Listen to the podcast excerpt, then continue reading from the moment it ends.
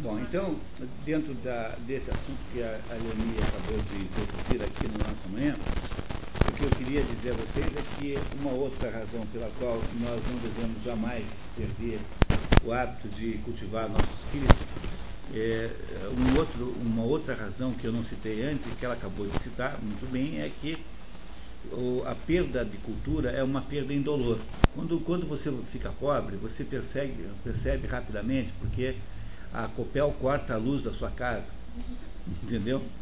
Entendeu? A, a Sanepar corta a água. Agora, o sujeito que vai ficando burro, ele não percebe. A burrice é indolor. Entendeu a diferença que tem isso? Então você não, não percebe que está emburrecendo. Então há, há uma, essa é mais uma das razões pelas quais eu, eu penso que a, a criação de uma cultura permanente é fundamental. O que a, a Leonie disse a vocês é, é, uma coisa de uma importância extraordinária que é, é, tem uma, um poder de impacto sobre a vida das nossas vidas, nossos municípios, nossas crianças incrível. Porque não, não existe em educação nenhuma fórmula mágica. Mesmo que eu triplicasse o dinheiro, multiplicasse por 20 o dinheiro, não ia, não ia resolver o problema da educação, embora fosse resolver o problema econômico dos professores. E isso são coisas completamente diferentes. Porque, no fundo, o problema da educação é que nós precisamos ter professores, temos que ter uma elite de. E quando eu digo elite, por favor, não entenda no sentido econômico, temos que ter um grupo de pessoas de muito alto padrão, porque é desse grupo de pessoas de alto padrão que nós somos capazes de. que é capaz de contaminar o grupo embaixo. Então, o que se pretende fazer aqui é pegar as melhores pessoas dos municípios em torno de Paranavaí, esses municípios que estão a uma distância, digamos, de até duas horas de carro, mais ou menos assim, né? Que estão até duas horas de carro, é, que é o tempo que um, o Norte do Paraná foi feito assim, vocês sabiam disso, mas a razão pela qual há um município do lado do outro tem a ver com o engenheiro Beltrão. O engenheiro Beltrão é um dos colonizadores aqui do Norte do Paraná, e uh, como é que ele construía cidades? Ele pegava um cavalo e andava duas horas. Quando parava duas horas, parava e fundava uma cidade. No Gelo Beltrão fazia assim: pegava um cavalo, andava duas horas de cavalo, quando o cavalo para, parava e montava uma cidade. Então as, as, cidades, claro que é cavalo, você não tem. A distância é muito menor, né? Então é, tem uma cidadezinha do lado da outra. Porque o engenheiro Beltrão marcava cidades assim. Então a, a gente imagina que seja natural Quer dizer, o, o, as cidades que gravitam naturalmente em torno de Paranavaí são aquelas que estão a, a duas horas mais ou menos de distância de automóvel. E são as cidades das quais vocês vieram, né? e muitas outras que não estão aqui. Mas essas pessoas, melhores pessoas, o jeito de fazer funcionar um projeto de recuperação da cultura nesses municípios, por menor que seja, não tem a menor importância, é que nós conseguíssemos que as melhores pessoas se predispusessem a fazer uma viagem maravilhosa pelo método, pelo, por meio do qual a Grécia fez a educação da, da, sua, da sua gente. Paideia significa em grego educação. Tá? Paideia é educar. E o, o, esse livro chamado Paideia, de um autor chamado Werner Jäger, que é um livro que tem alguma dificuldade de leitura, porque é um livro que exige que faz muitas citações a outras coisas, nós sabemos que essa dificuldade de leitura pode ser eh, contornada por um grupo de, de trabalho dirigido pela professora Ismênia Varela, que é uma, uma, a coordenadora da Câmara Técnica Ação aqui do Fórum do CODEP, e a professora Ismênia Varela, que não está presente aqui hoje, infelizmente, por outras razões, a professora Ismênia vai dirigir um grupo de é, de alunos, de estudantes, cuja missão é fazer a digestão do livro é, para nós que não temos, que vocês que não têm tanto tempo assim para estudar. Então, a ideia aí que nós estamos, de que nós estamos falando é que todos os meses, numa data que já está marcada, então já há um calendário para essa, a, a, o CODEP fornece a vocês o calendário, todos os meses eu estarei aqui no ano que vem e nesses encontros aos sábados, nós vamos conversar sobre aspectos fundamentais da educação que nos foram trazidos pelo livro Paideia. Porque o livro Paideia ele é a única obra que lida com esse assunto. Quer dizer, o que, que é, na verdade, como é que você transforma uma sociedade pela educação? Se teve alguma sociedade que foi construída pela educação, foi, foram os gregos, foi a Grécia. Essa é a ideia central do livro. Como vocês não poderão ler o livro, não precisarão ler o livro sozinhas, porque sozinhos, sozinhas, porque vocês afinal têm muitas ocupações, o livro é grande. Então há esse grupo de digestão do livro, não é isso? Dirigido pela professora Ismênia, que trabalha o mês inteiro, e quando vocês chegam aqui no sábado, vocês recebem um resumo de um certo capítulo. E eu venho aqui, então, nós lemos esse resumo juntos e conversamos sobre os assuntos educacionais, como nós estamos fazendo agora aqui. Que tal? Parece uma boa ideia? Então, é isso que nós o CODEP está propondo para os municípios em torno de Paranavaí e também para a cidade de Paranavaí, obviamente, né? É, para do, o ano 2008, nos sábados de manhã, que vem depois do, da, da Expedições pelo Mundo da Cultura. Então, esse encontro que acontece às sextas-feiras à noite, é sempre sexta-feira à noite, já tem 10 encontros programados, tem data e tem livros, tem uma lista que o CODEP já tem, se alguém quiser.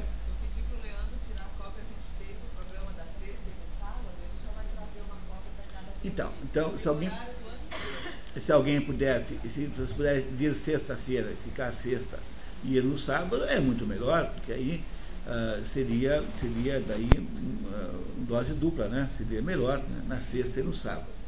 Mas a ideia é essa, é criar uma espécie de conversa aqui baseada numa obra gigantesca como a Paideia sobre educação, para que a gente consiga entender o que é a nossa vida de professor e o que é que nós podemos fazer com os nossos alunos lá, que vocês certamente farão, é, que poderia produzir uma, uma, uma recuperação, uma restauração da cultura no Brasil. Porque ou nós restauramos a verdadeira cultura, ou não temos nenhuma possibilidade, e acredite em mim, porque eu sou, é, eu sou licenciado em letras e sou é, bacharel em economia. Então eu tenho um pedaço de mim que é economista, e quando eu digo para vocês que não adianta ir na, pela economia, podem acreditar porque eu sei do que eu estou falando. Dizer, não é no dinheiro que está a solução para o Brasil. A solução do Brasil só é, o Brasil só tem solução em cima. É no âmbito do, do espírito mesmo, da cultura, que nós temos que recuperar o Brasil.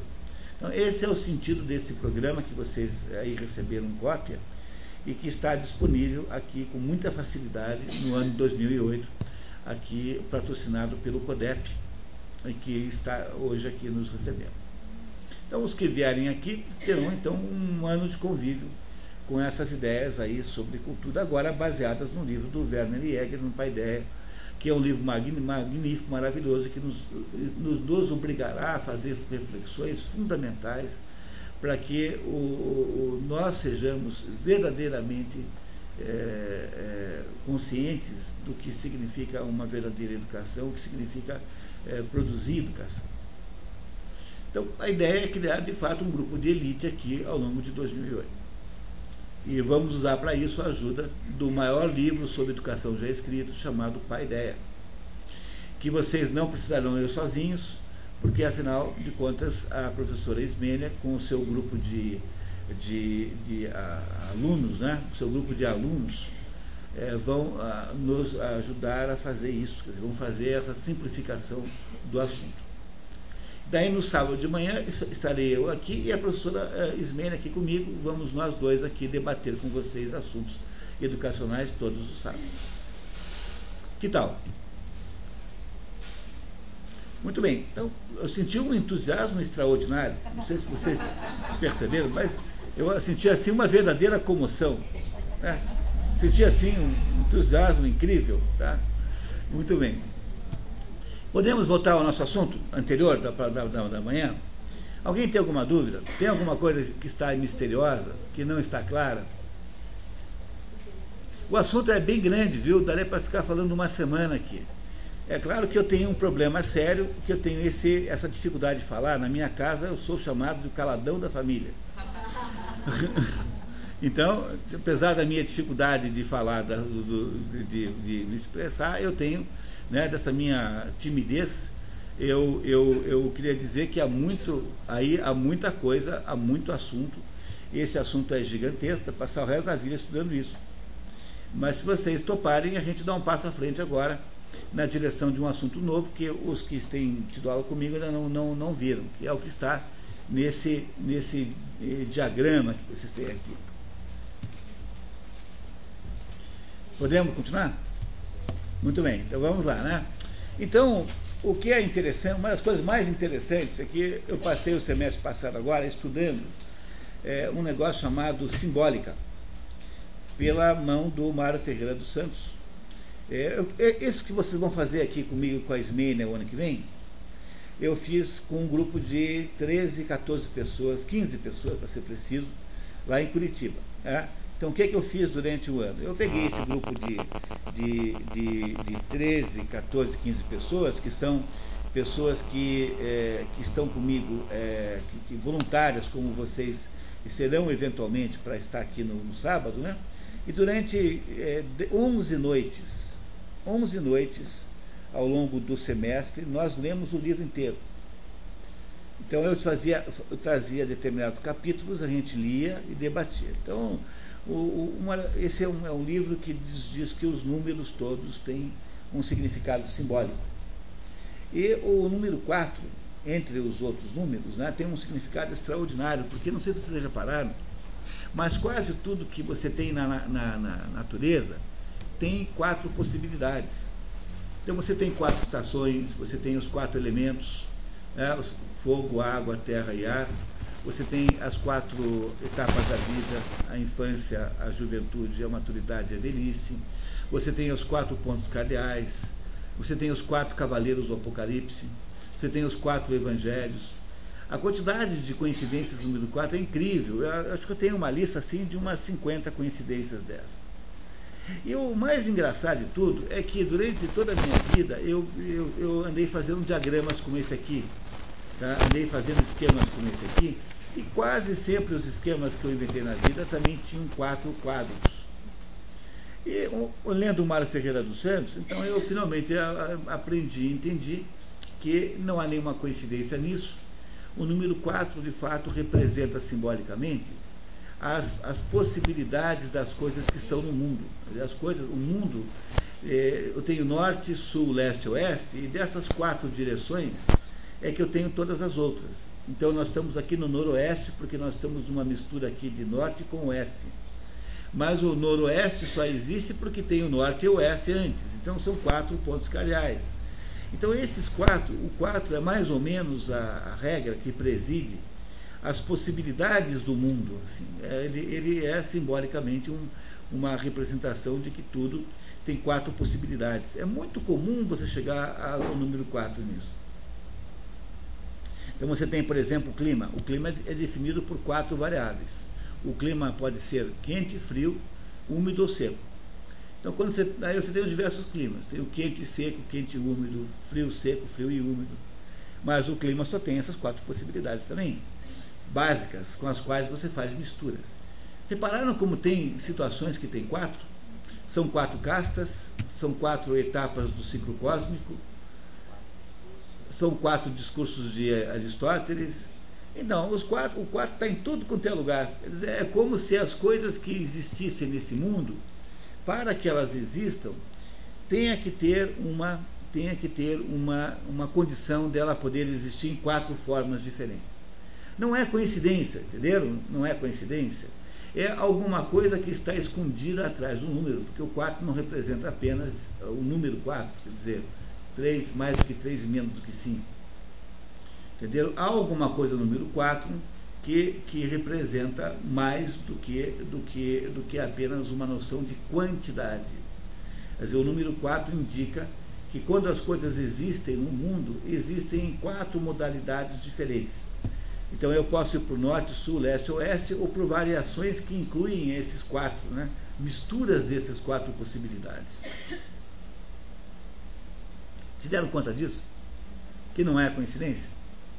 Então, a simbólica é um, uma área do, do estudo da, das, das, grandes tradições, uma área de estudo do conhecimento humano, em que você investiga qual é o significado oculto. Na verdade, todo o processo científico é um, uma investigação do que está oculto. Quando você vê a chuva caindo, você precisa entender como é que é o mecanismo da chuva. Então você tem que olhar para aquilo que aparentemente não, você não está vendo, que é o mecanismo que faz chover. Então todo processo científico é sempre um processo de investigar alguma coisa que está oculta e não está aparente.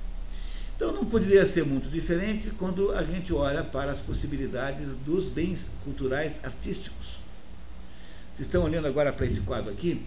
Esse, os bens culturais artísticos foram aqui distribuídos em quatro quadrantes, quatro possibilidades básicas. Essas quatro possibilidades, é, de onde é que elas advêm? Né? De onde é que elas nasceram? Elas nasceram de, de do, duas variáveis que se misturam. Reparem ali que eu tenho no quadrante superior esquerdo, né? quadrante superior esquerdo, eu tenho forma complexa e tenho conteúdo denso. O primeiro tipo, então, isso saiu aí, está escrito na, na de vocês, né? Está claro? Tá. Então, no quadrante superior esquerdo, tá? Nesse quadrante superior esquerdo, eu tenho aí todas as manifestações artísticas que são, que tem a forma complexa e tem o conteúdo denso. Vocês entendem que, que tudo quanto é obra de arte ou obra cultural tem forma e conteúdo? Então, pega um romance. Um romance tem forma e conteúdo na medida em que eu conto uma história e essa história pode ser bem ou mal contada, é a forma. Eu posso usar palavras adequadas ou inadequadas, eu posso é, criar um texto é, agradável à leitura ou não. Mas, independentemente do modo como você escreve, o romance tem uma mensagem que é o que interessa. Então, o romance tem a forma, que é o modo como eu faço, e o conteúdo, que é aquilo que ele traz. A mesma coisa é o quadro. Um quadro é, pintado, né, um quadro pintado por alguém, tem uma forma, que é o modo como o pintor pintou, como ele fez a composição da obra, como ele fez as pinceladas, mas aquele, aquela forma tem alguma coisa que está querendo me dizer ali dentro. É claro que forma e conteúdo estão associadas entre si, mas eu posso é, sempre distinguir uma coisa da outra, porque eu sempre posso interpretar a obra. Então, pelo, pelo fato de que eu consigo interpretar a obra, eu consigo sempre saber, é sempre a forma que apresenta o conteúdo, né? O conteúdo sempre me é apresentado pela forma. Então eu posso, eu posso sempre é, interpretar uma obra, portanto, o conteúdo certamente existe, não independentemente da forma, mas ele é, ele é perceptível é, paralelamente à forma. Vocês compreendem isso, né? Que, que é assim, que se eu não estou preocupado com o conteúdo, Aí eu me tornei, por exemplo, uma pessoa que é apaixonado por literatura. O mal do, o mal do problema do hábito de leitura é que as pessoas que têm hábito de leitura só, se, só deslizam sobre o, o, o ringue de gelo. E os que estão interessados no conteúdo são aqueles que fazem o buraco e, e fazem a pesquisa geológica do que está embaixo. Vocês compreenderam isso, né? Essa ideia, né? Então, eu posso, já que eu tenho conteúdo e forma, eu posso dividir as obras de arte em quatro possibilidades. E a primeira é o que está ali uh, no quadrante superior esquerdo, em que a forma é complexa e o conteúdo é, é denso. Como que é uma obra de arte assim? É quando eu pego uma obra de arte, pego, por exemplo, um quadro de Velázquez, e quanto mais eu olho para o quadro, mais eu vejo coisas novas. Quando, quando eu escuto uma ópera ou uma sinfonia, e quanto mais eu escuto, mais eu descubro coisas que eu não tinha descoberto ainda. Quando eu, é, quando eu para dar agora um, um, dei um, um exemplo da literatura, né? É, o livro que nós lemos ontem à noite, que foi A Divina Comédia, era lido pelo Otto Maré Carpo. Otto Maré Carpo foi o maior de todos os intelectuais que viveu no Brasil. E o Otto Maré Carpo lia a Divina Comédia todos os anos. Para se divertir, não, porque todo ano ele descobria alguma coisa nova na obra que ele não tinha descoberto antes. Então, o que caracteriza as grandes e maiores obras de arte que já foram feitas é essa mistura entre esta associação de uma forma complexa e um conteúdo denso são as obras que nunca irão deixar de serem lidas e vistas e que nunca deixarão de ter importância. Mas nem toda obra de arte é assim. Há o quadrante superior direito, está ao lado ali, reparem, em que eu tenho uma outra situação. Agora eu tenho a situação de ter uma forma simples, embora o conteúdo permaneça denso. O conteúdo continua denso, mas a forma é mais simples. E aí então eu tenho as outras duas possibilidades, que estão embaixo, as duas, em que no lado, no lado esquerdo inferior, ou seja, no canto, no quadrante inferior esquerdo, eu tenho obras que têm conteúdo ligeiro, portanto não é mais denso, e que tem uma forma complexa. E por último, eu tenho no quadrante inferior direito, eu tenho obras em que a forma é ligeira, a forma é, é simples e o conteúdo é, é ligeiro.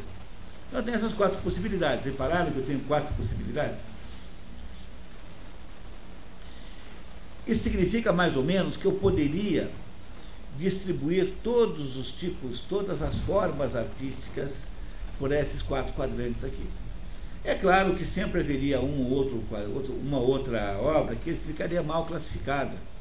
Mas é uma coisa mais natural do mundo. Por que é mais natural do mundo? Porque por mais que nós tentamos, tentemos é, aprisionar as coisas em esquemas, as coisas são mais complexas do que os nossos esquemas. Então elas sempre fogem um pouquinho. Mas isso não nos exime da responsabilidade de tentar e nem é, desvaloriza o esforço que a gente faz para poder ter uma visibilidade disso. Vocês lembram o que nós estamos tentando fazer aqui agora? Nós estamos tentando lutar contra aquela mania antropológica de achar que todas as formas artísticas se equivalem, que elas são todas iguais. Se isso é verdade, sob o ponto de vista exclusivo da manifestação artística, tudo bem, não há dúvida nenhuma. No entanto, o impacto que as obras têm sobre a vida humana, sobre a história, sobre a civilização, é muito diferente. Há muita diferença de impacto que há entre as obras artísticas. Então, por exemplo, existem muitos bens culturais em torno de nós aqui? Existe? Ah, você liga a televisão, tem 30 filmes passando. Você vai ao cinema, tem 30 cinemas. Ou você vai ao teatro, tem 15 peças. Você vai às exposições, tem 15, 20 exposições. Quantos artistas plásticos tem no Paraná? Milhares. Né? Quantos músicos tem? Milhares. Você entra numa loja de discos, tem milhares de discos. Você é, entra no, no, numa livraria, tem milhares de livros. Você entra numa biblioteca pública grande, como uma biblioteca pública, a, a, a biblioteca pública de Viena tem 3 milhões de livros. Você entra na biblioteca do Congresso americano, tem 500 milhões de livros. Então não, não há uma exuberância enorme de bens culturais em torno de nós? É uma exuberância, né? E com esses meios modernos de acesso à informação, como a internet, ficou muito mais fácil ainda. Você, hoje, para saber como pintava El Greco, não precisa nem comprar um livro, basta você botar lá El Greco na, na, na internet, aparece lá o desenho, lá, as fotografias do, dos quadros del Greco. Então, o que acontece é que nós estamos rodeados de bens culturais por todos os lados. Se como estamos rodeados de bens culturais por todos os lados, você não acha que esse problema da falta de critério para saber qual que é melhor, qual que é pior, não ficou muito mais grave ainda? Porque você pode passar a sua vida vendo os quadros menos bons, você pode passar a sua vida ouvindo a música menos boa, e pode passar a sua vida ouvir, lendo os livros errados. Então, o que eu quero dizer para vocês é que, somado, né, o, se, uh, o inimigo número um da, da restauração e da formação da cultura, do espírito, é o fato de que criou-se a ideia de que tudo é a mesma coisa. Tem um tango argentino que diz isso, como nenhuma outra ah, maneira, que diz assim: Todo é igual, nada é melhor, lo mesmo um burro que um grande professor. Né? Chama-se Cambalacho, Cambalacho, o nome desse tango argentino, que diz que tudo é mais ou menos a mesma coisa, não tem nenhuma diferença entre as coisas.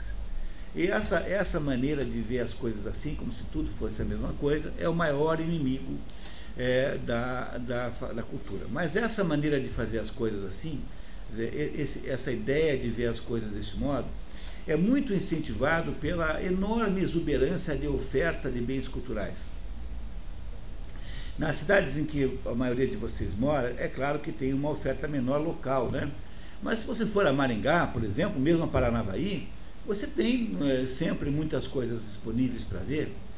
E essa, essa, essa oferta, então, é cada vez maior, cada vez mais ampla. E por ser cada vez maior e cada vez mais ampla, ela nos ajuda a confundir mais ainda, que nós ficamos cada vez mais perdidos por falta de saber como escolher. Então é esse o problema que nós estamos tentando resolver agora. Nós estamos tentando resolver por meio de, uma, de um modelo aqui de compreensão disso, um modelo que tenta resolver isso, fazer alguma diferença, fazer alguma escolha, nos ajudar a discernir entre os diversos graus de qualidade que existem nos bens culturais. E o método como foi feito isso aqui foi dizendo que o que caracteriza a obra de arte é o conteúdo e a forma, e a, o conteúdo e a forma podem se combinar de quatro maneiras diferentes.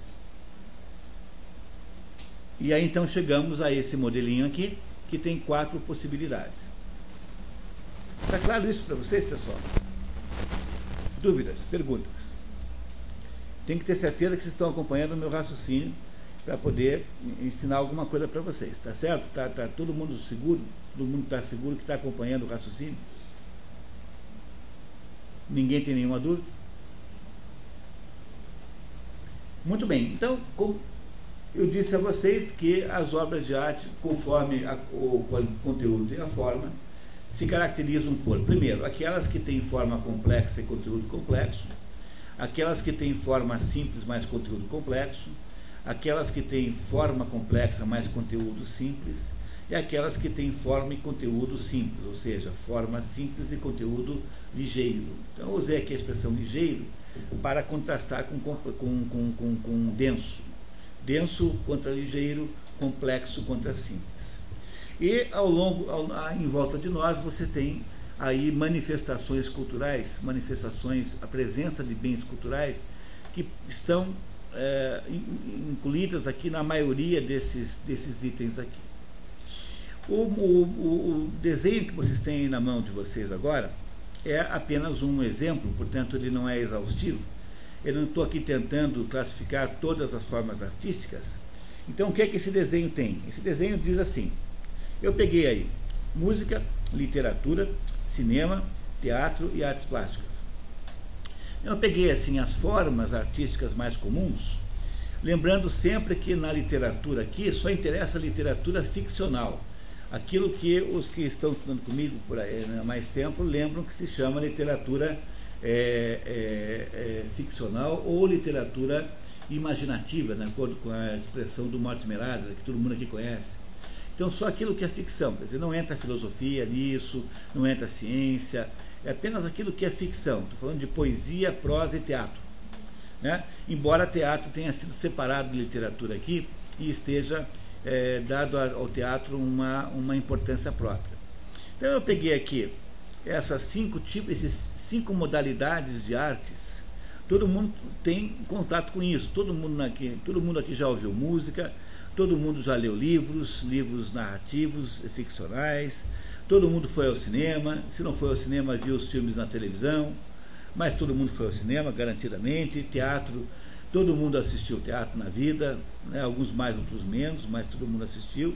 E as artes plásticas, todo mundo viu um quadro na parede, né? todo mundo viu uma estátua. Mesmo que tenha visto na televisão um filme, não tenha visto pessoalmente, todo mundo viu provavelmente uma. Então é impossível que uma pessoa, é, um paranaense mediano, né, qualquer que seja ele, não tenha tido contato é, é, pessoal com essas coisas aqui. É, todo mundo já esteve em contato com isso. E aí então, esse desenho que está aqui tenta nos dar uma ideia de que tipo de, de que tipo de arte corresponderia uh, nessas modalidades aqui às quatro possibilidades uh, de classificação uh, dos bens artísticos. Então vamos pegar apenas, apenas um para vocês é, verem comigo isso. Vamos pegar aqui o, o teatro. Que tal? Teatro, tá? Então, o, o, o, que nós o que, o, o que é que é? Que tipo de teatro? Que tipo de teatro? Veja que eu não estou falando de obras concretas, estou falando de tipo. Tá? Entenderam isso? Que não são obras concretas? Eu não estou falando da peça X. Estou falando de um, do gênero, do tipo. Tá? Que tipo de teatro é do primeiro quadrante superior à esquerda? É a tragédia, a comédia né? tradicionais, clássicas, não é isso? O drama moderno, o drama de Shakespeare, por exemplo. Aquilo que nós chamamos de teatro, que está nessa categoria de forma complexa e conteúdo denso, é aquilo que nós chamamos tradicionalmente de teatro. Então, todas as manifestações todas, todos os indivíduos, todos os exemplos concretos desse tipo de, desse tipo de, de teatro estão dentro dessa categoria. É o teatro de Shakespeare, é o teatro que você é, encontra nos grandes teatros do mundo inteiro, é o teatro do absurdo moderno, é o teatro de é, Eugene O'Neill, é o teatro de Nelson Rodrigues, é o teatro no Brasil, né, para dar um exemplo, né, é o teatro de Dias Gomes no Brasil, é o teatro de Ariano Suassuna, apesar que esse já começa a sair um pouquinho dessa categoria.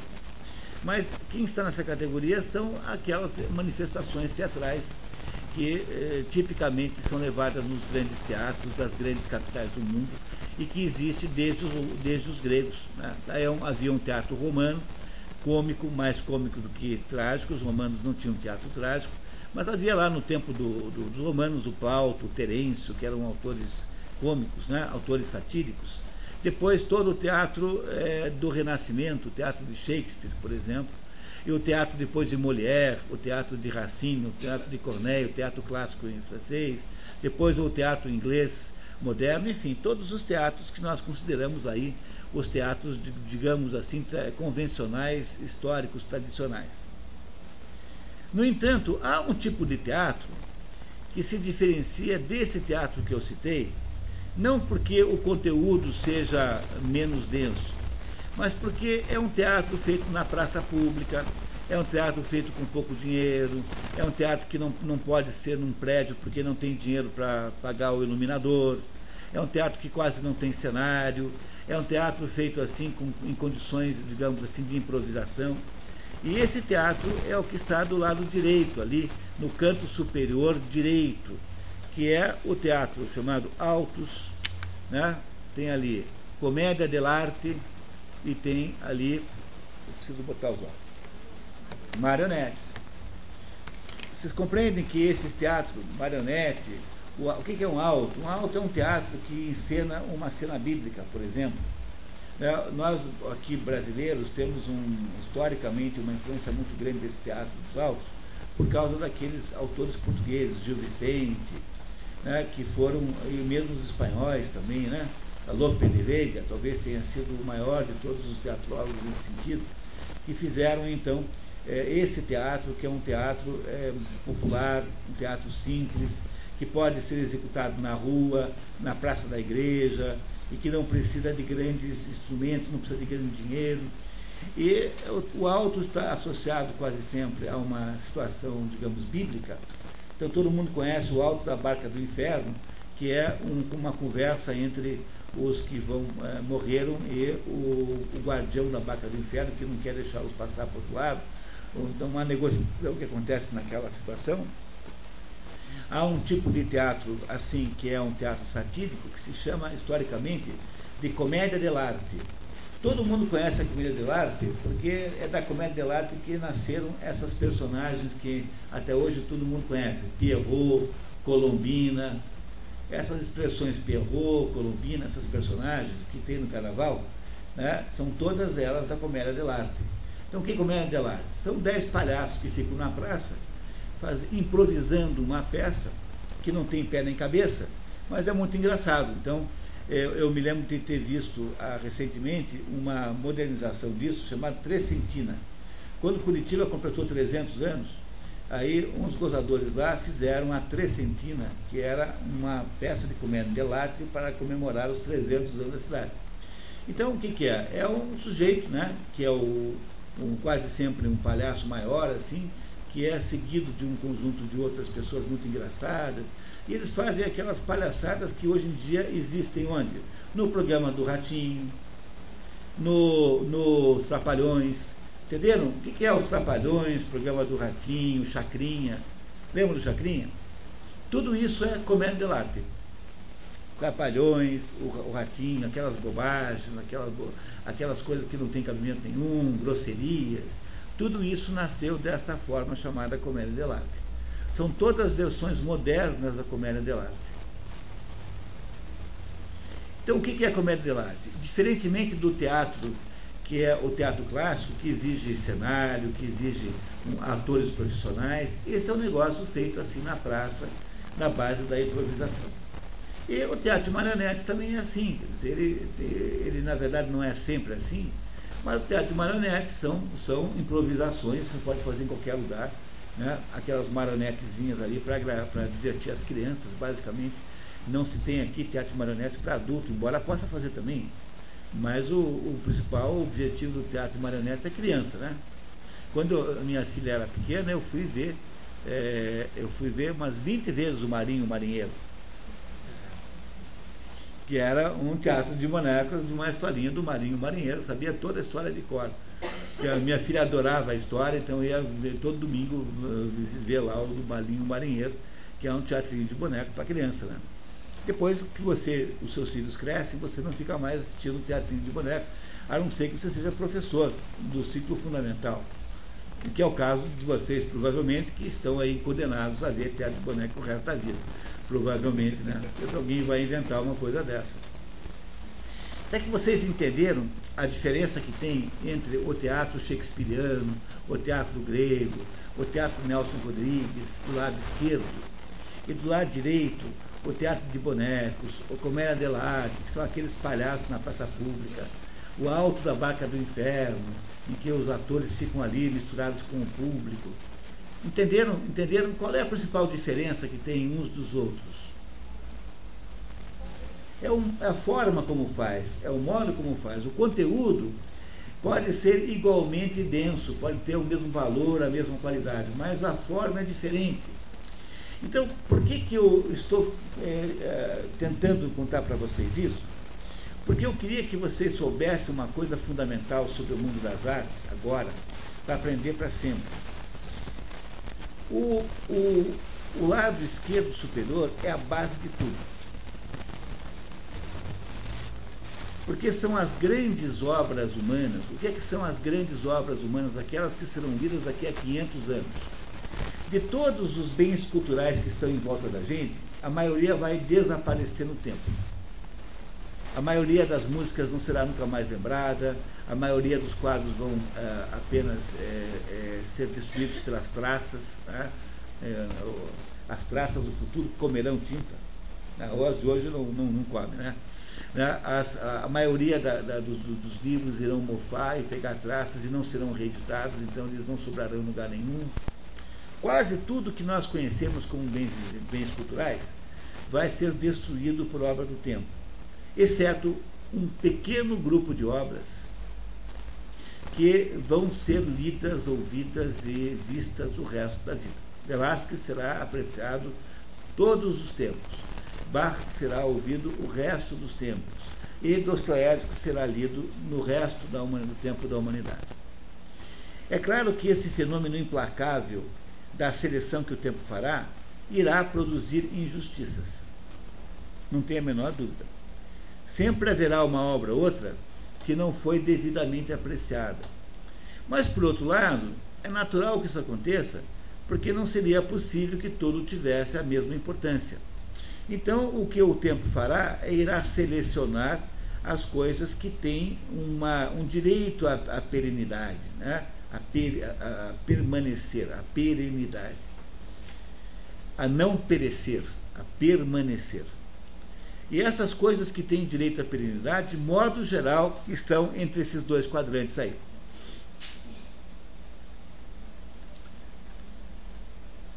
Então, os dois quadrantes de cima são os dois quadrantes superiores da cultura humana, porque eles são os quadrantes que têm do lado esquerdo as grandes obras, os grandes clássicos, as obras maiores que têm ao mesmo tempo uma densidade de conteúdo e uma complexidade de forma. E tem do lado direito as obras que são populares, porque são tão importantes quanto as outras. Mas como a obra popular necessariamente parte de condições materiais mais humildes, Então a obra popular tem de ter uma forma mais simples, não pode ter a mesma complexidade. Mas a obra popular, isso que está do lado direito ali, é absolutamente legítimo. Então reparem, qual foi o título que foi dado para o quadrante esquerdo? Herança erudita. Alta cultura é, da, de elite. Elite aqui é sempre no sentido é, intelectual, nunca no sentido econômico. Tá? E do lado você tem herança popular, alta cultura popular. Tanto uma coisa como a outra tem valor extraordinário e ambas têm o poder de permanecer pelo resto dos tempos.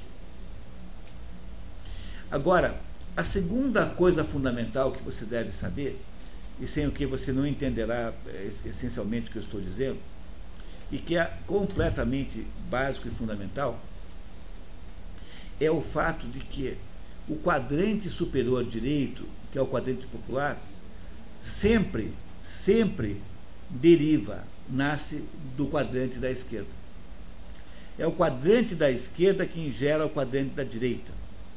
O povo não tem os mesmos meios de fazer as coisas como tem aquele artista que é financiado pelo rei, por exemplo, e o povo então faz do seu jeito mais simples, mas ele tenta imitar o melhor padrão é, que é aquele dos grandes artistas do mundo que estão do lado esquerdo. A arte popular, ela não é a origem da arte erudita, mas é exatamente o contrário. É a arte erudita quem produz a arte popular. Mas isso não é só na arte.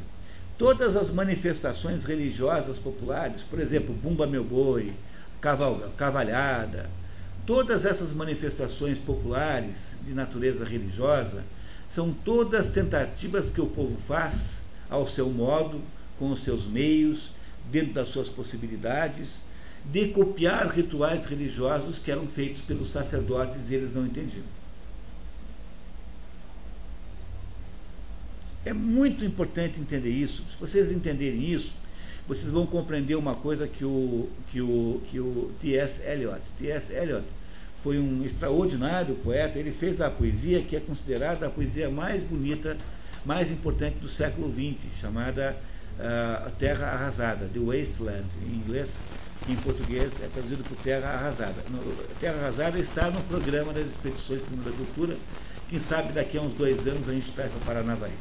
Mas a Terra Arrasada é considerada a melhor poesia feita no mundo no século XX, por esse T.S. Eliot. T.S. Eliot. E esse T.S. Eliot dizia o seguinte, que a origem de toda cultura é a religião. A cultura que nós estamos falando aqui, tudo tem origem na religião. Quer dizer, as grandes religiões produzem as grandes obras de arte e o povo, então, na medida em que pode, ele copia do jeito que pode, mas é, sempre fica bom, porque afinal é legítimo e é, e é profundo.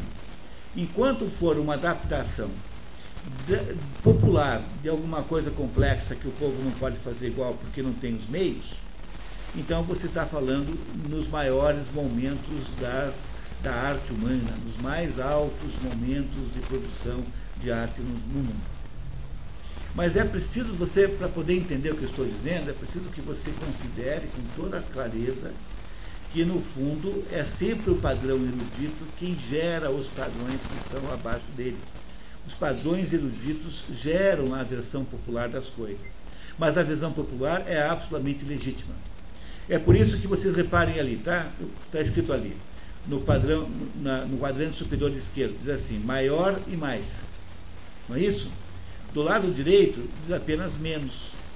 Não estou dizendo não é, ele é maior, mas do outro lado é apenas menos, quer dizer, é menos complicado, é, é mais simples sob o seu ponto de vista de estrutura, né? de modo de fazer, da sua forma de fazer. Há, portanto, uma legitimidade enorme na arte popular, naquilo que é uma inspiração, no entanto, ela não tem a importância, ela não tem a mesma importância do quadrante esquerdo, porque é dali que deriva tudo.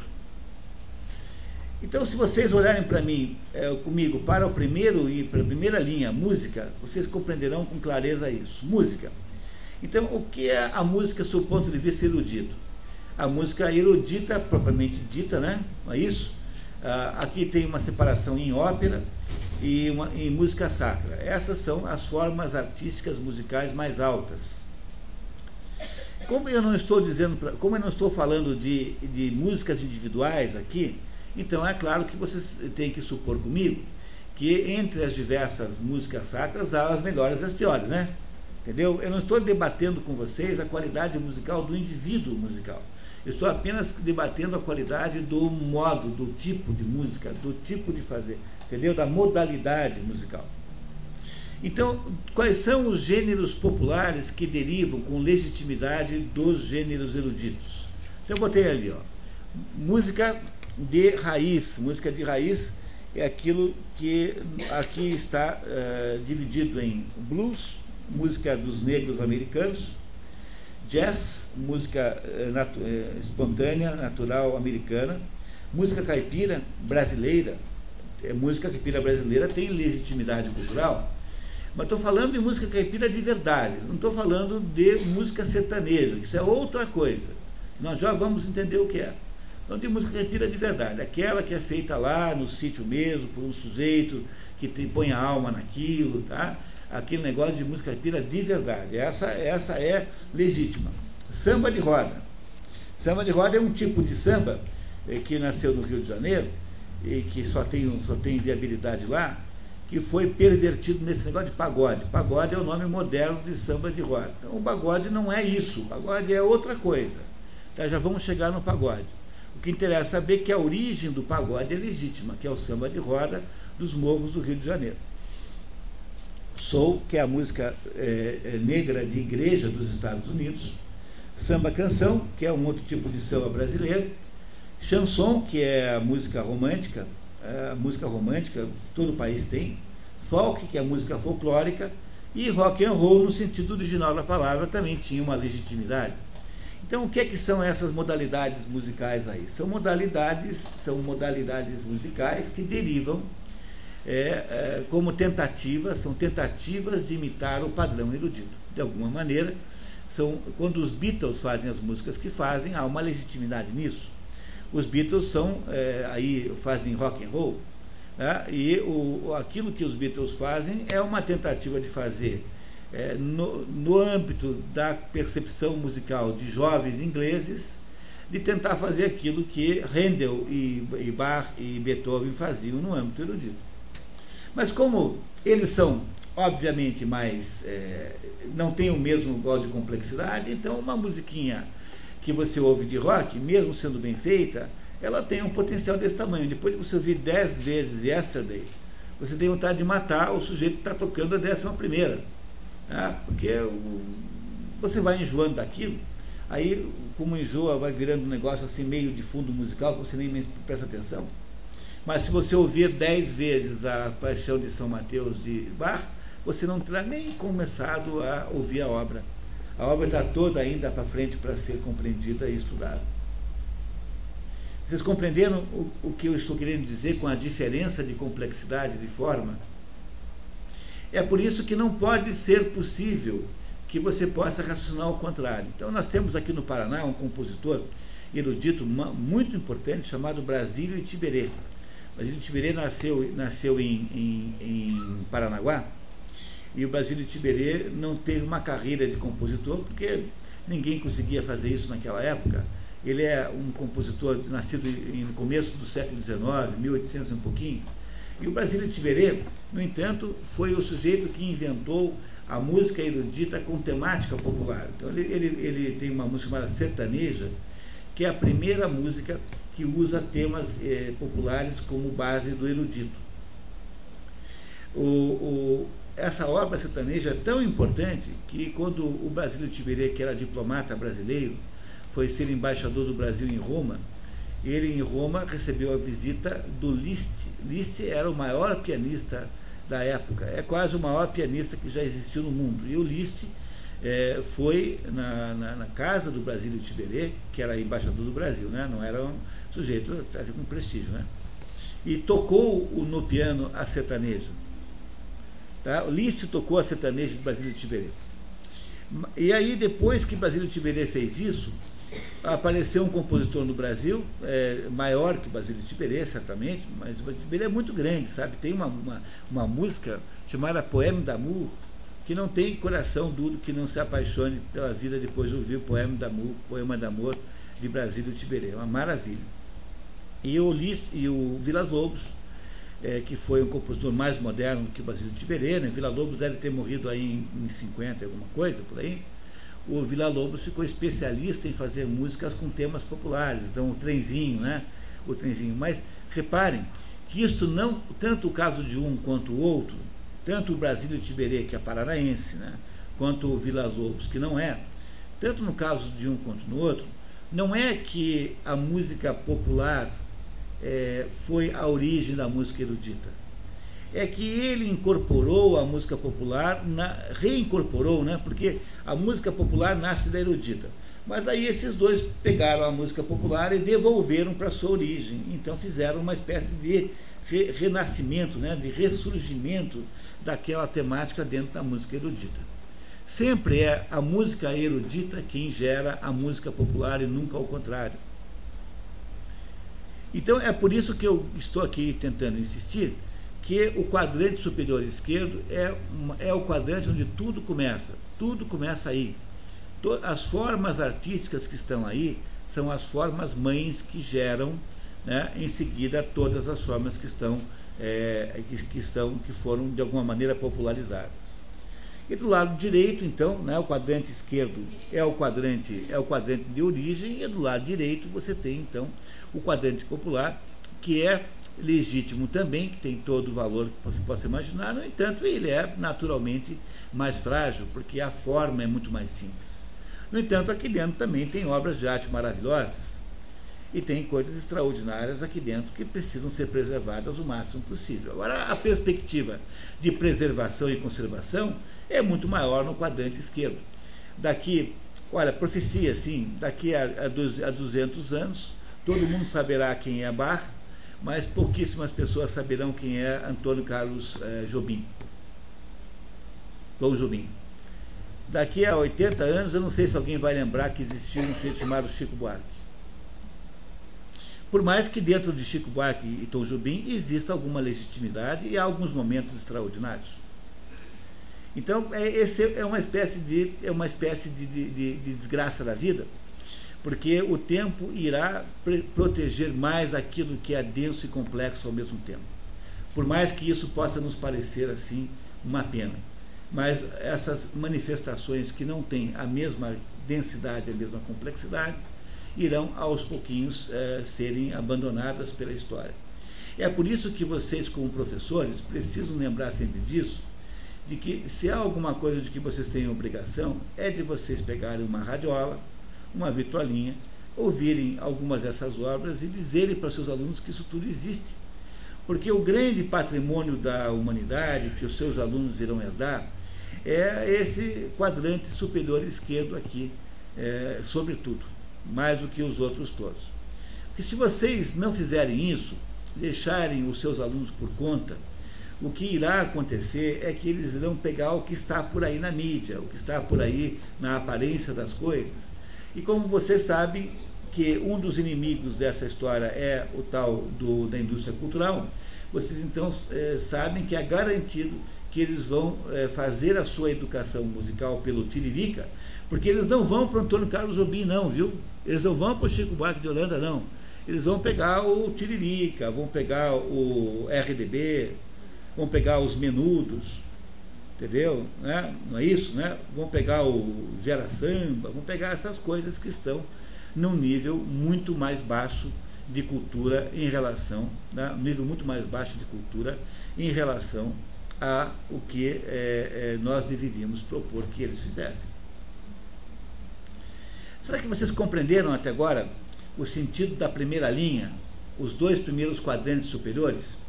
O quadrante superior esquerdo é o quadrante superior né, que tem fundamentalmente como base, né, que tem fundamentalmente como base o esquerdo, aquilo que permanecerá vivo o resto da história humana.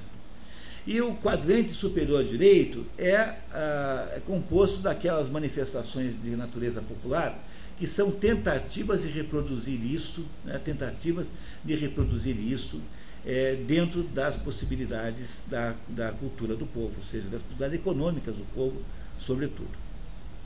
Gilberto, pois não. É, então, olhando para esse quadro aqui, a gente vê que, que exige um, um, tem um grau de esforço para ir chegando a esse nível. Não é uma coisa que sim que você recebe é, do nada. Ele exige um esforço pessoal para você ir chegando é, a entender essas complexidades. Né?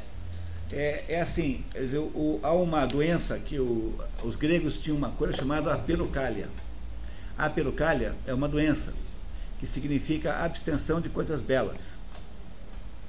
É, se você, eu, durante muitos tempos eu tive, eu tive a ideia e eu tive um parceiro que hoje não consegue mais fazer porque está em condições de saúde que o inviabilizam, mas o, o plano que eu tinha na minha vida, assim, para um dia fazer, era pegar mulheres pobres e ensinar as mulheres pobres a fazer as coisas mais bonitas que você possa imaginar.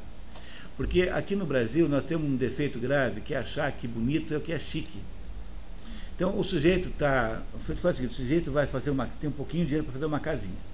Uma, uma casinha com pouco dinheiro pode ser uma casinha linda, maravilhosa, não é porque ela é baratinha que tem que ser uma porcaria. Porque você pode comprar umas janelas antigas, você pode comprar uns troços, uma demolição, por exemplo, e você com dinheiro de nada, você faz uma casinha maravilhosa, linda, charmosa, bonita. Você não tem dinheiro para pintar, então você planta era, e aquela era vai cobrir as paredes todas, vai ser a casa mais bonita do mundo. Você fez isso sem dinheiro nenhum, mas os brasileiros nunca fazem isso porque os brasileiros pensam que o que é bonito é o que é chique. Então o sujeito faz uma casa medonha, horrorosa, de todo quanto é jeito, sem nenhuma estética, sem nenhuma beleza, porque ele fica torcendo para um dia ficar rico para poder encher aquela porcaria de mármore e granito. Porque o brasileiro pensa que o que torna uma casa bonita é ter granito, ter mármore, coisa cara. Entenderam? Entenderam o que é isso? Por causa dessa nossa incapacidade e olha, eu conheço, eu conheço o Paraná quase inteiro, porque eu tenho um esporte de pegar um carro e ficar indo de cidade em cidade. Eu conheço 312 municípios dos 399. Conheço todos os municípios de vocês. Fui lá, em todo lugar, tomei um café, fui lá na, na igreja e rezei uma, uma Ave Maria. Todos os municípios que estão aqui presentes eu conheço, já estive lá. E o, a média do, das, das cidades paranaenses é assim elas são limpas de modo geral, com exceção de uma outra. O lugar mais esculhambado que eu conheci foi São Jerônimo da Serra. É uma vergonha aquilo. Nunca vi um lugar tão esculhambado como São Jerônimo da Serra. Por outro lado, tem uma meia dúzia de cidades que são tão encantadoras que vocês não acreditam. Por exemplo, tem uma cidadezinha chamada Rio Claro, perto de Jacarezinho, que é uma maravilha. Em um lugar maravilhoso chamado Alvorada do Sul, fica na barranca do rio Paranapanema, e tem rio em três costados, parece uma ilha, lugar paradisíaco. Tem uma cidadezinha chamada Porto Vitória, ao lado de Nanda Vitória, que tem uma cachoeira magnífica na entrada, cidades de sonho. E assim por diante. Eu tenho aí então essa classificação das cidades do estado. A média das cidades são, são de cidades limpas, as nossas cidades são limpas. Mas a nossa média não é de cidades bonitas. Bonitas. Bonitas são essas 10, 15 que eu poderia dizer para vocês, que são bonitas de verdade. Então não há cidades em que todo mundo planta flores como um projeto coletivo, que todo mundo tenha vontade de tudo, que as casinhas são todas pintadas da mesma cor, né? tudo branquinho. Não há cidades em que as pessoas compartilhem uma, uma, uma, um convívio com a beleza. Então, quando você não compartilha, quando você não convive com a beleza, você cria essa doença, a perocalha, que é tornar-se aos pouquinhos indiferente ao belo em relação ao, ao, que não é belo, ao feio. A perocalha. A perocalha. A-P-E-R-O-K com calha com K, né? K-A-L-I-A. Então, para você poder melhorar o Brasil, você tem que fazer o seguinte: as pessoas pobres precisam aprender que o bonito não é igual ao caro, não é igual ao chique. Então, se você conseguisse, é aquela história, um prato de comida custa o mesmo trabalho de fazer feio e bonito. O prato, a aparência do prato de comida é fundamental para a, para a qualidade da comida. É, a comida é boa, mas tem que ter uma aparência boa. Então, uma maneira de tentar ver se a gente conseguia melhorar a vida do pobre no Brasil era pegar as mulheres, só as mulheres pobres, ensinar a fazer assim. Vamos fazer comida bonita, vamos fazer arranjos com flores que você pega no mato e não precisa comprar. Ikebana, isso que os japoneses sabem fazer.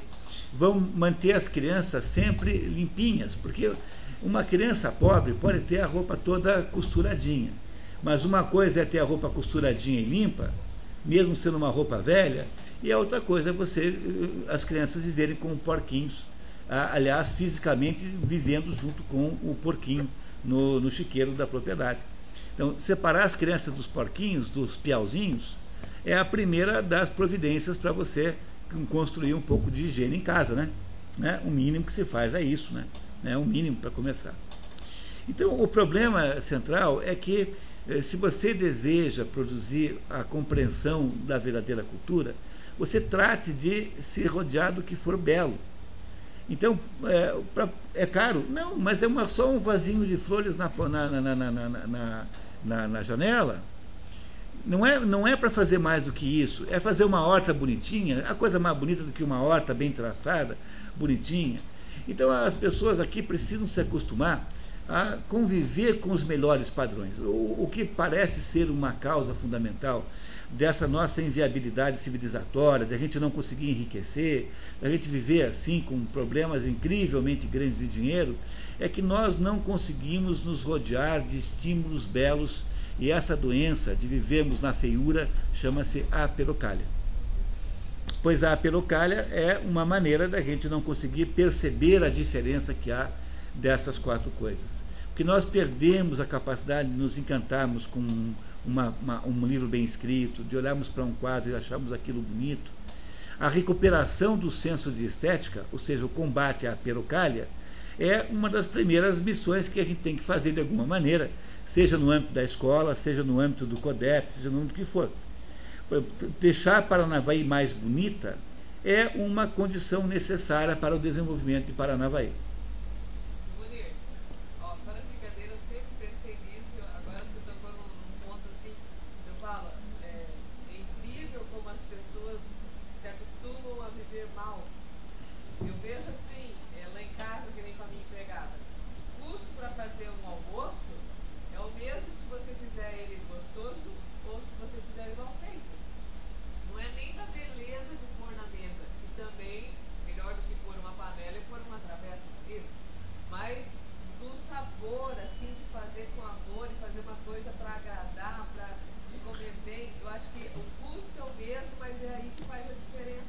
Querem ver um exemplo disso concreto? Eu conheci uma professora é, do estado do Paraná, eu não, nem lembro o nome agora, uma professora japonesa, que foi para o Japão passar, como esses japoneses que vão para o Japão lá, trabalhar no Japão, e foi com o marido e com o filho. Chegou lá no Japão, no primeiro dia de aula na escola, ela pegou fez uma lancheira para o menino. Pegou, botou uma, uma garrafa de, de café com leite e colocou um sanduichão enorme assim dentro da lancheira e mandou para a escola. No dia seguinte, a professora veio desesperada falar com ela na casa dela. E falou assim: está errado. Ah, o que está errado? A comida está errada. Mas por que está errado? Porque não é assim, não é assim, não é, não é desse jeito, é assim, pouquinho mais bonito. Daí seu filho vai dizer assim: Mamãe me ama.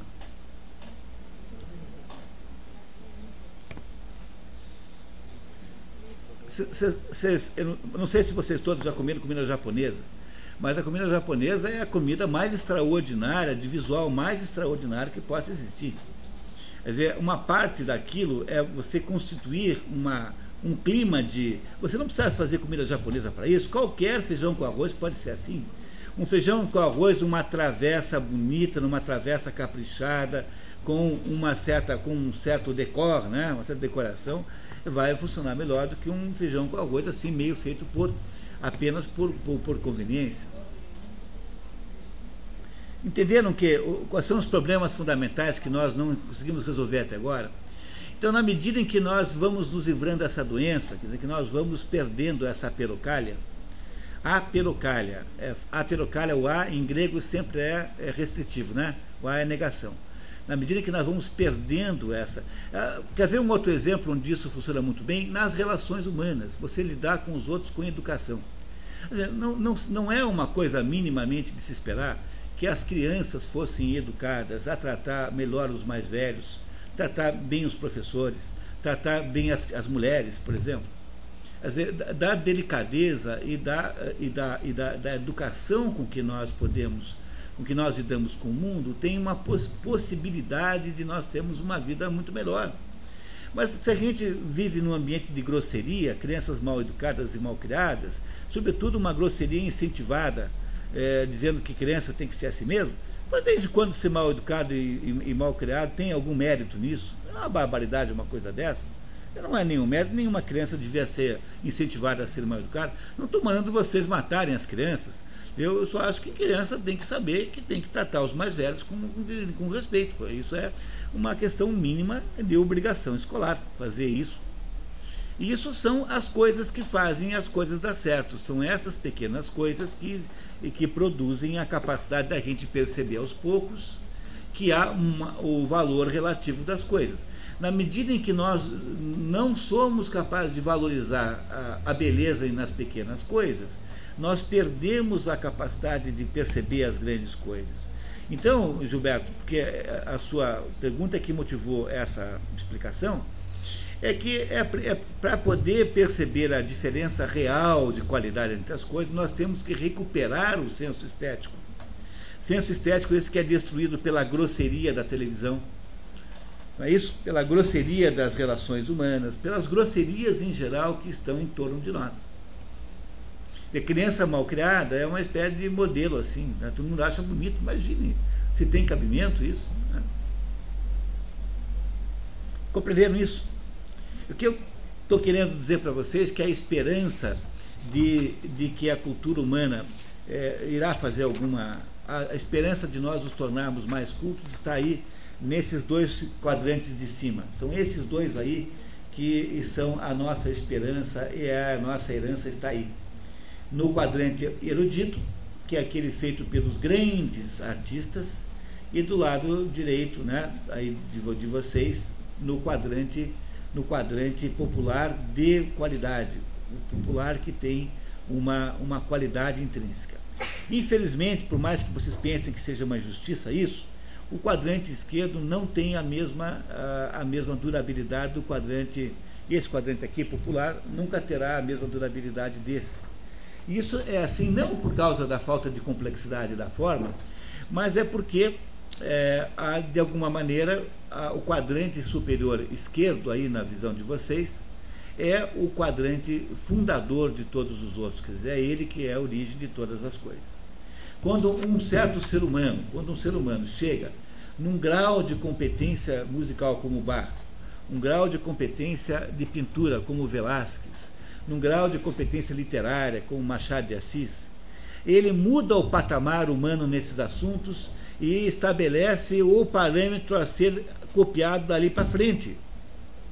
Entenderam? Quando alguém chega nos picos, nos píncaros, nas alturas irrespiráveis em que ele é capaz de chegar, produzindo uma obra como a obra de Bach, como por exemplo a obra dos romances de Dostoiévski, como, como os grandes pintores da humanidade, quando o sujeito chega naquelas alturas, ele muda, ele muda o padrão é, que a partir do qual todos os outros devem se referenciar. E é por essa razão que essas, esses momentos extraordinários são os momentos eternos. E essa é a razão pela qual essas coisas serão ainda acompanhadas durante todo o resto da aventura humana sobre a Terra. Dure ela quanto tempo durar. Essa é a primeira conclusão que é preciso vocês fazerem comigo, e eu preciso, para poder dar o passo à frente, perguntar se vocês têm dúvidas até agora, se há algum ponto que está obscuro.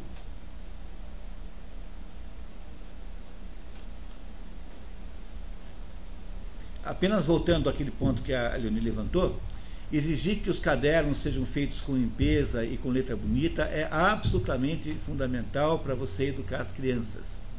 É, tolerar cadernos esculhambados, sujos, cheios de, de, de extrato de tomate, ketchup, né? Ketchup com mostarda, Quer dizer, é, é, os cadernos têm de ser encapados, quer dizer, a, a, a, capacidade que a criança tem de lidar com capricho com o seu material escolar, ter os lápis apontados, ter uma organização mínima, é uma condição para você ensinar qualquer coisa para elas. Você percebe que isso não é uma, uma amolação de professor, que isso é uma condição para criar na, na criança um espírito de qualidade no que ela está fazendo. Você tem que exigir dos seus alunos isso sim. Porque criar alunos né, num contexto de esculhambação, qual é o benefício que você traz para eles? Nenhum, nenhum, não há nenhum benefício em fazer uma coisa dessa. Essas coisas todas são importantes, como combate à perocalha. Quer dizer, são todos métodos para você combater a perocalha. A, a, a perocalha é combatida com pequenos, pequenos esforços localizados, né, pequena letra bonita, organização, ter uma capacidade para o aluno poder escrever uma frase que faz sentido, ele tem que, de alguma maneira, eu sempre digo que a primeira coisa que a gente alunos não sabem é como é que como é que segura a caneta. Toda vez que eu encontro alguém segurando a caneta assim, com o dedo superior reto, eu digo assim, é estrangeiro. E 100% das vezes eu descubro que eu tinha razão. Porque a gente até esqueceu que a gente não deve deixar a criança escrever com o dedo torto, porque quando o dedo fica torto assim, fica estressando a mão, e ela, em vez de usar o cérebro para pensar no que está fazendo, está tá, tá lá gerenciando o estresse do dedo. Quer dizer, essas pequenas coisas, higiene pessoal, penal é, organizado, cadernos encapados,